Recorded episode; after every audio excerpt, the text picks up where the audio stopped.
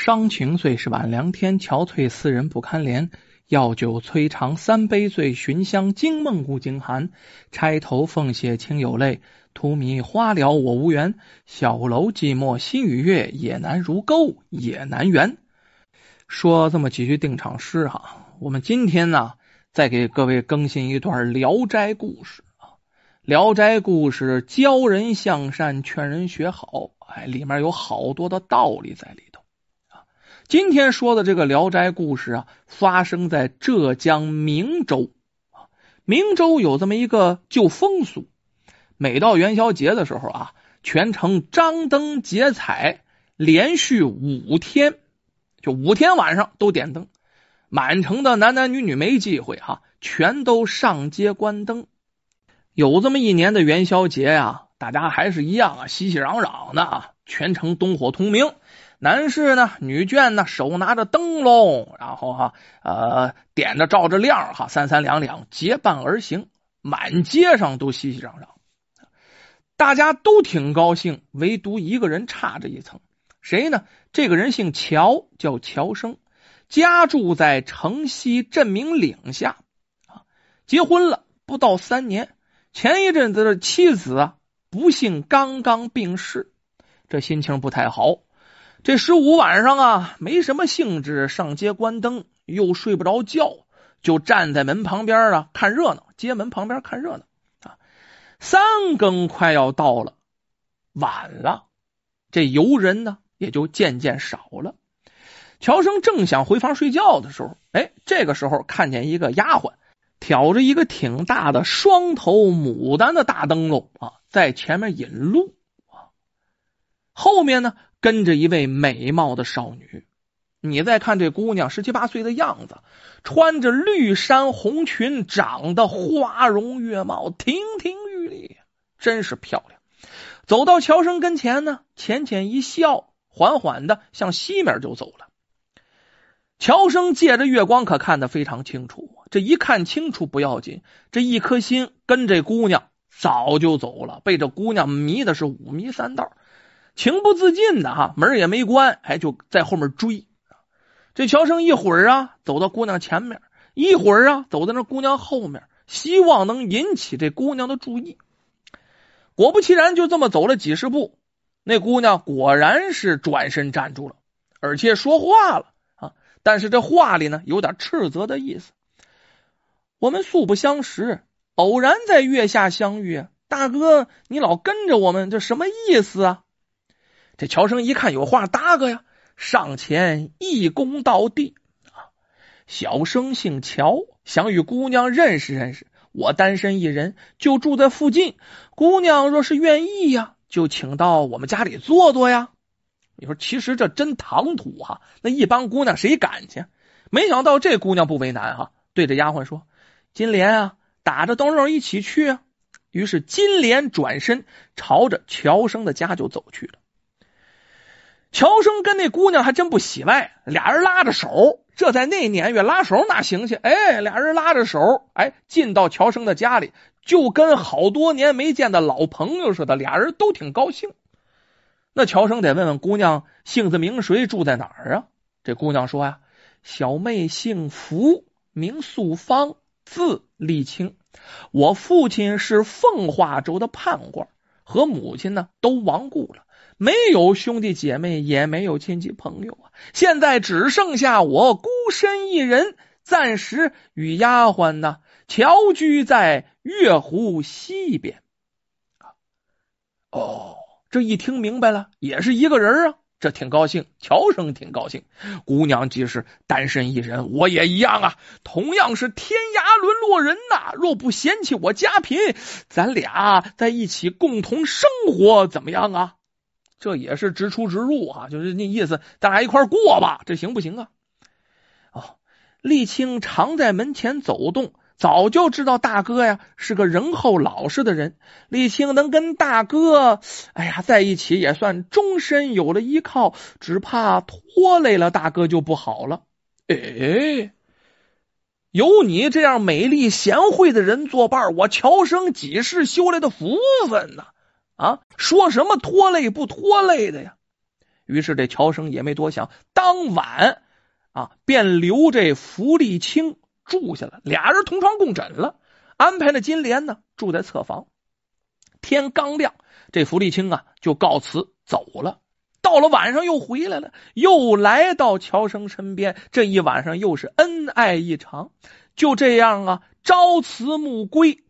这过了半个多月，这半个多月里啊，这乔生跟邻居的老头关系不错。这老头觉得乔生这几天怎么神色异常啊，脸色灰暗。啊！天一黑就把门关上睡觉，然后屋里还有女子说笑的声音，这老头就注了意了，觉得有些蹊跷啊。晚上呢，就在墙上啊凿了个小洞。乔生跟着邻居家共用一面山墙啊，实际就隔了一层砖。这砖年久失修，想抠个洞很容易。这老头就偷看啊，这凑近孔洞往乔生屋里这一看，差一点没喊出来，老命好像没丢了。半天没上来气儿，他吓得呀！他看见乔生啊，跟一个粉白色的死人骷髅并排坐在灯下。一晚上，老头吓得没敢睡呀。第二天就问这乔生这怎么回事啊？这乔生隐瞒真情，也不敢说实话呀。这老头对乔生说：“哎呀，你要遭祸了呀！”人的精神是旺盛的阳气，鬼的魂魄是邪怪的阴气呀！啊，现在你与鬼魂同在一起吃饭，同在一起睡觉，而不知其害。一旦你的纯阳精气耗尽呢，灾难就来了。可惜你正是青春年少的时候，岁数太小了。照这样下去，你也得到地下做鬼，真是太可悲了。这一番言语下来呀，乔生见这老头说的这么严重，又回想起这福利清啊，为什么朝辞暮归呀？这是有点不合常理啊！哎，之前呢光顾欢乐了，都没往这方面想。老头一提醒，这不由得害怕起来了。就把元宵节啊与他相遇，直到夜夜同宿前后的事情，都告诉了老汉。这老头说：“哎呀，他说住在湖西呀，啊，你到那里去看看，不就知道底细了吗？”这乔生一听有道理啊，我之前怎么都没想到呢？于是听从老头的指教，当即到月湖的西面去访问。长堤上面啊，高桥下面，只要有人居住的地方，他都走到了。就连过往的客人，他都问了一遍了。可是问了个仔仔细细，就是不见福利清与金莲的住处。跑了一天了，这太阳都快落山了呀。这乔生来到呀湖心寺歇脚，顺便呢看看这寺庙的景物。他在寺庙东廊转了一圈，又转到西廊，在西廊的尽头有一间幽暗的房子，室内啊停放着一口外地人寄存的棺木。这乔生啊走近仔细一看，只见啊棺前的牌位上白纸黑字写的非常清楚啊，故奉化州福判官女立清之旧。棺材前还挂着一盏双头牡丹灯笼，灯下立着一个纸糊的丫鬟，背上写着“金莲”二字这都对上了，终于找到了。乔生看到这里，这汗毛根都立起来了，慌忙啊，我的跌跌撞撞的跑出了湖心寺，头也不敢回，一溜烟就跑回家了。当天晚上，乔生不敢自己睡了哈。借住在邻居老头家里，尽管有人作伴，他也是吓得一晚上睡不着啊。当天晚上，老头跟那乔生说呀：“呃，城东的玄妙观有个魏法师，是以前呢开封府王真人的徒弟，他画的符驱邪避鬼是最灵验的，你赶快去求求他吧。”这乔生啊，眼巴巴的等到天亮啊，然后风是风，火是火的，就来到了玄妙观去参拜魏法师。他一进来，这魏法师打眼一看，很吃惊啊！你身上怎么这么重的妖气？你来找我干什么呀？啊！这乔生哪敢隐瞒呢？赶紧磕头跪下呀！啊，给这魏法师磕头，把他遇到鬼的事儿向法师诉说了一遍，说的都是实话，这回可不敢说谎，不敢有藏着掖着。求这法师，你赶紧救我的性命啊！求求您了！这魏法师啊，用朱笔、黄纸画了两道符，交给了乔生，让他呀把一道符贴在门上。一道符贴在床头，并且警告他不要再去湖心寺去啦。这乔生得了两道符，按照法师的说法呀，贴在门上、墙头。从此以后，这福利清与金莲就再也没有来了。这事儿过了一个多月，乔生啊到城西啊滚绣桥旁边拜访朋友，朋友留他喝酒，这一喝可没少喝。喝醉了，就忘了这法师的话了。回去走哪条道都行，他偏偏选择了走湖心寺门前的这个近路。刚走到寺门口，就看金莲迎面上来了啊，在他前面呢，抱了个万福，就说：“娘子等你好久了，您为什么这么薄情啊？”咱没说，乔生这个时候有点醉，趁着酒兴。脑子里想起来呀，跟这丽青亲热恩爱的光景啊，这也不觉得有什么害怕，就跟金莲一起来到寺中的西廊。进到这幽室中，再一看，那布置的太好了，就跟大小姐的闺房一样啊，粉帐低垂。这丽青坐在床边，见乔生进来啊，这脸上的泪水就没止住啊，哗哗的从眼睛里往下掉，数落这乔生。啊，我与你本不相识，偶然在灯会巧遇啊，是被你的情意感动的呀啊，愿意把我的全部身心都献给你，晚上去，早上回呀，没有半点害你的意思。虽说咱俩阴阳相隔，但毕竟是一段美好的姻缘呢。想不到你竟信了妖道的话，竟然忍心与我永别。说完，这哭起来，哭的这好看呢啊！这哭的这个让人心疼啊！这乔生哪受得了啊？见他哭的梨花带雨的，早就忘了他是人是鬼了。于是过去百般安慰。这时候金莲懂事儿，趁机走出去，在外面把房门带上。那还用问吗？福利清留住乔生住了一晚上。这一晚上，二人呢也是十分恩爱。第二天一早，就把这个乔生啊送到寺外，嘱咐他别去再找法师了。你有空你就来。乔生回到家里呀，心里既害怕这丽青是鬼害了自己，又舍不得这丽青的容貌啊，太好看了啊，而且也太温柔了，跟他在一起也太甜蜜了，不知道如何是好。过了几天啊。他鬼使神差的又走到了湖心寺，这有勾勾心儿，那有美人儿啊。到寺里又跟着丽青亲热一番，从此两个人一发不可收拾了啊，往来不断，幽会那也不断。邻居的老头能不知道这事儿吗？